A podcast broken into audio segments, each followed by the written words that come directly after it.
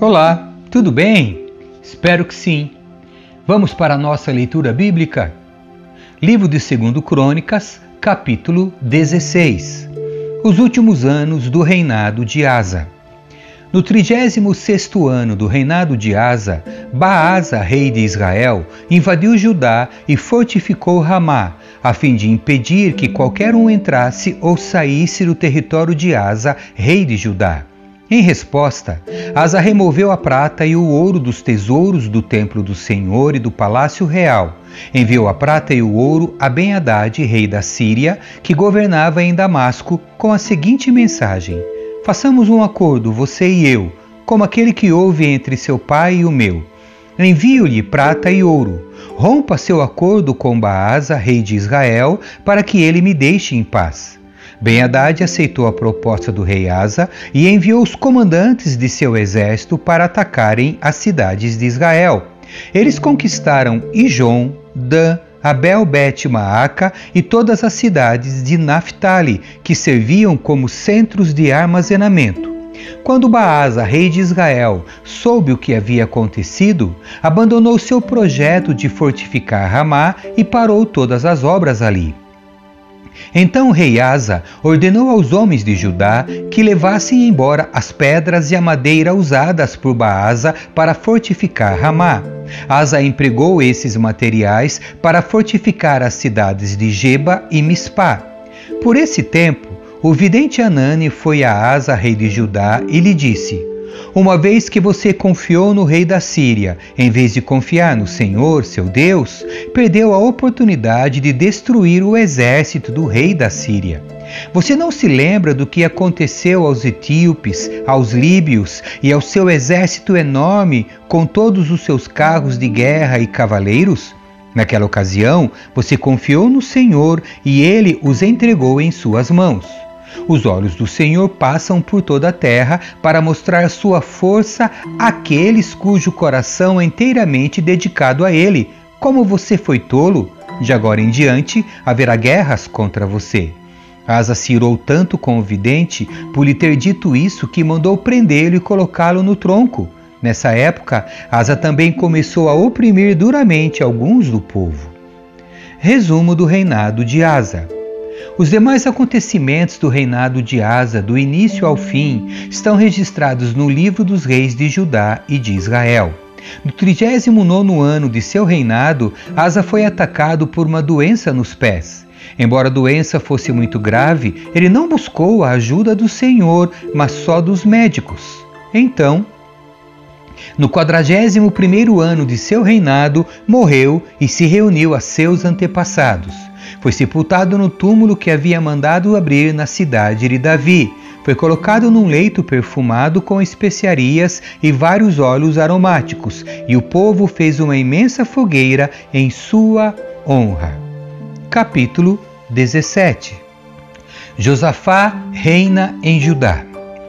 Josafá, filho de Asa, foi seu sucessor.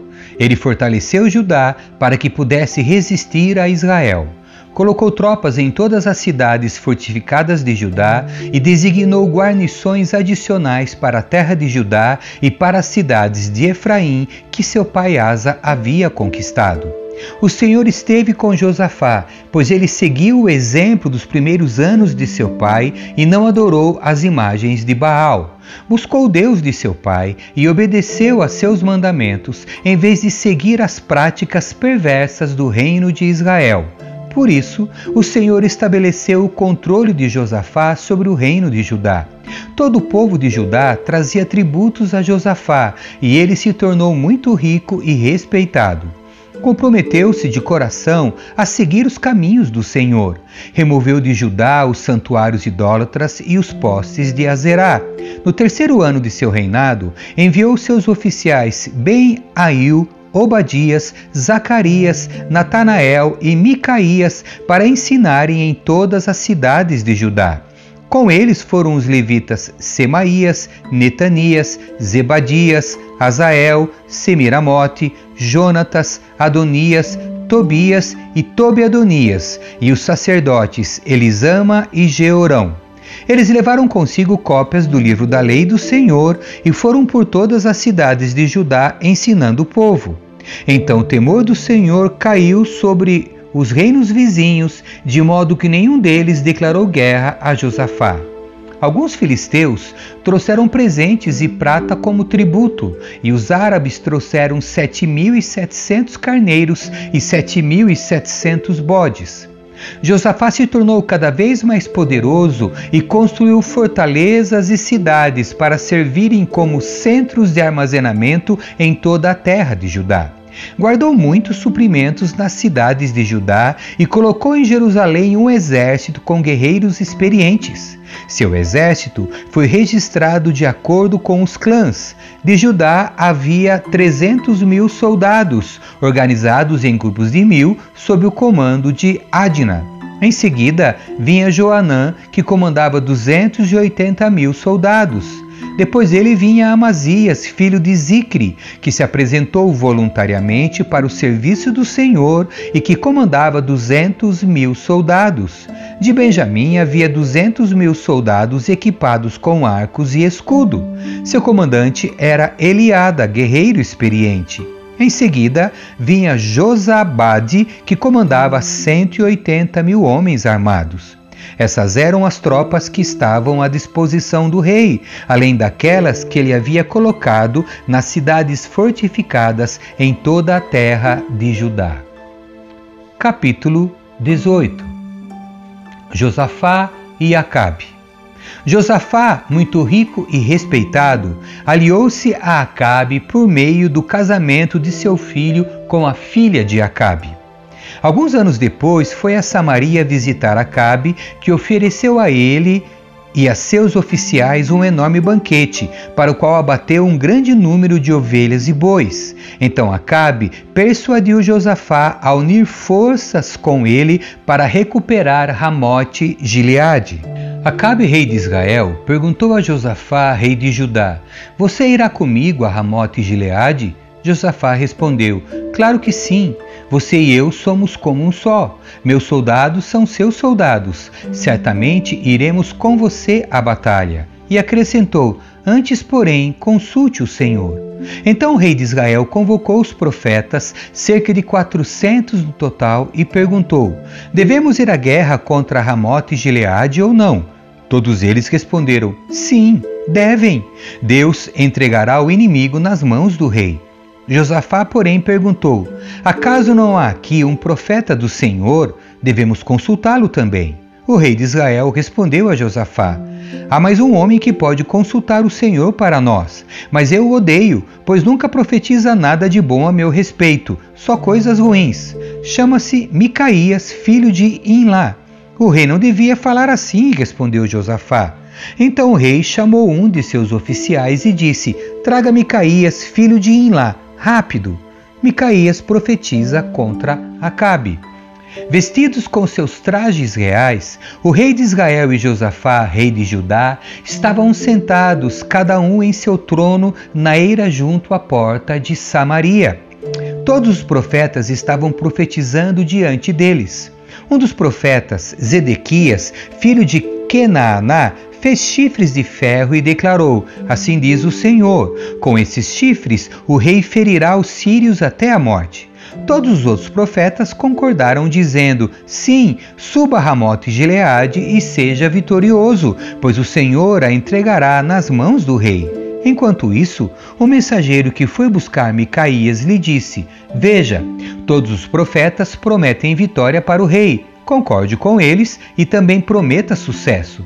Micaías, porém, respondeu: Tão certo como vive o Senhor, direi apenas o que meu Deus ordenar. Quando Micaías chegou, o rei lhe perguntou: Micaías, devemos ir à guerra contra Ramote Gileade ou não? Micaías respondeu: Sim, suba e será vitorioso, pois eles serão entregues em suas mãos. Mas o rei disse: Quantas vezes preciso exigir que diga somente a verdade quando falar em nome do Senhor? Então Micaías respondeu: Vi todo Israel espalhado pelos montes como ovelhas sem pastor, e o Senhor disse: Seu líder foi morto, mande-os para casa em paz. O rei de Israel disse a Josafá: Não falei Ele nunca profetiza nada de bom a meu respeito, mas apenas coisas ruins. Micaías prosseguiu: Ouça o que o Senhor diz. Vi o Senhor sentado em seu trono, com todo o exército do céu ao redor, à sua direita e à sua esquerda. E o Senhor perguntou: Quem enganará Acabe, rei de Israel, para que vá à guerra contra Ramote Gileade e seja morto ali? Houve muitas sugestões, até que por fim um espírito se aproximou do Senhor e disse: Eu enganarei. De que maneira? perguntou o Senhor. E o Espírito respondeu: Sairei e porei um espírito mentiroso na boca de todos os seus profetas. O Senhor disse: Você conseguirá enganá-lo. Vá e faça isso. Como vê, o Senhor pôs um espírito mentiroso na boca de todos os seus profetas, pois o Senhor decretou sua desgraça. Então Zedequias, filho de Kenaaná, se aproximou de Micaías e lhe deu uma bofetada. Como foi que o Espírito do Senhor me deixou para falar com você? perguntou ele. Micaías respondeu: Você descobrirá em breve, quando tentar se esconder em algum quarto secreto. Então o rei de Israel ordenou: Prendam Micaías e levem-no de volta a Amon, governador da cidade, e a meu filho Joás, com a seguinte ordem: Ponham este homem na prisão e deem-lhe apenas pão e água até que eu volte da batalha em segurança. Micaías, porém, respondeu: Se voltar em segurança, significará que o Senhor não falou por meu intermédio. E acrescentou aos que estavam ao redor: Todos vocês prestem atenção às minhas palavras. A morte de Acabe. Então o rei de Israel e Josafá, rei de Judá, levaram seus exércitos para atacar Ramote e Gileade. O rei de Israel disse a Josafá: Quando entrarmos no combate, usarei um disfarce para que ninguém me reconheça, mas você vestirá seus trajes reais. O rei de Israel se disfarçou e os dois foram à batalha. Enquanto isso, o rei da Síria tinha dado as seguintes ordens aos comandantes dos carros de guerra: ataquem somente o rei de Israel, não lutem contra ninguém mais. Quando os comandantes dos carros de guerra sírios viram Josafá em seus trajes reais, foram atrás dele. É o rei de Israel, disseram. Contudo, Josafá clamou e o Senhor o salvou. Deus o ajudou e afastou dele seus inimigos. Assim que os comandantes dos carros perceberam que ele não era o rei de Israel, pararam de persegui-lo. Então, um soldado sírio disparou uma flecha a esmo e acertou o rei de Israel entre as juntas de sua armadura. Dê a volta e tire-me daqui! exclamou Acabe para o condutor de seu carro. Estou gravemente ferido. A batalha, cada vez mais violenta, prosseguiu durante todo o dia e o rei permaneceu em pé, apoiado em seu carro, de frente para os sírios. Ao entardecer, quando o sol se punha, ele morreu. Amém. Que Deus abençoe você. Tchau.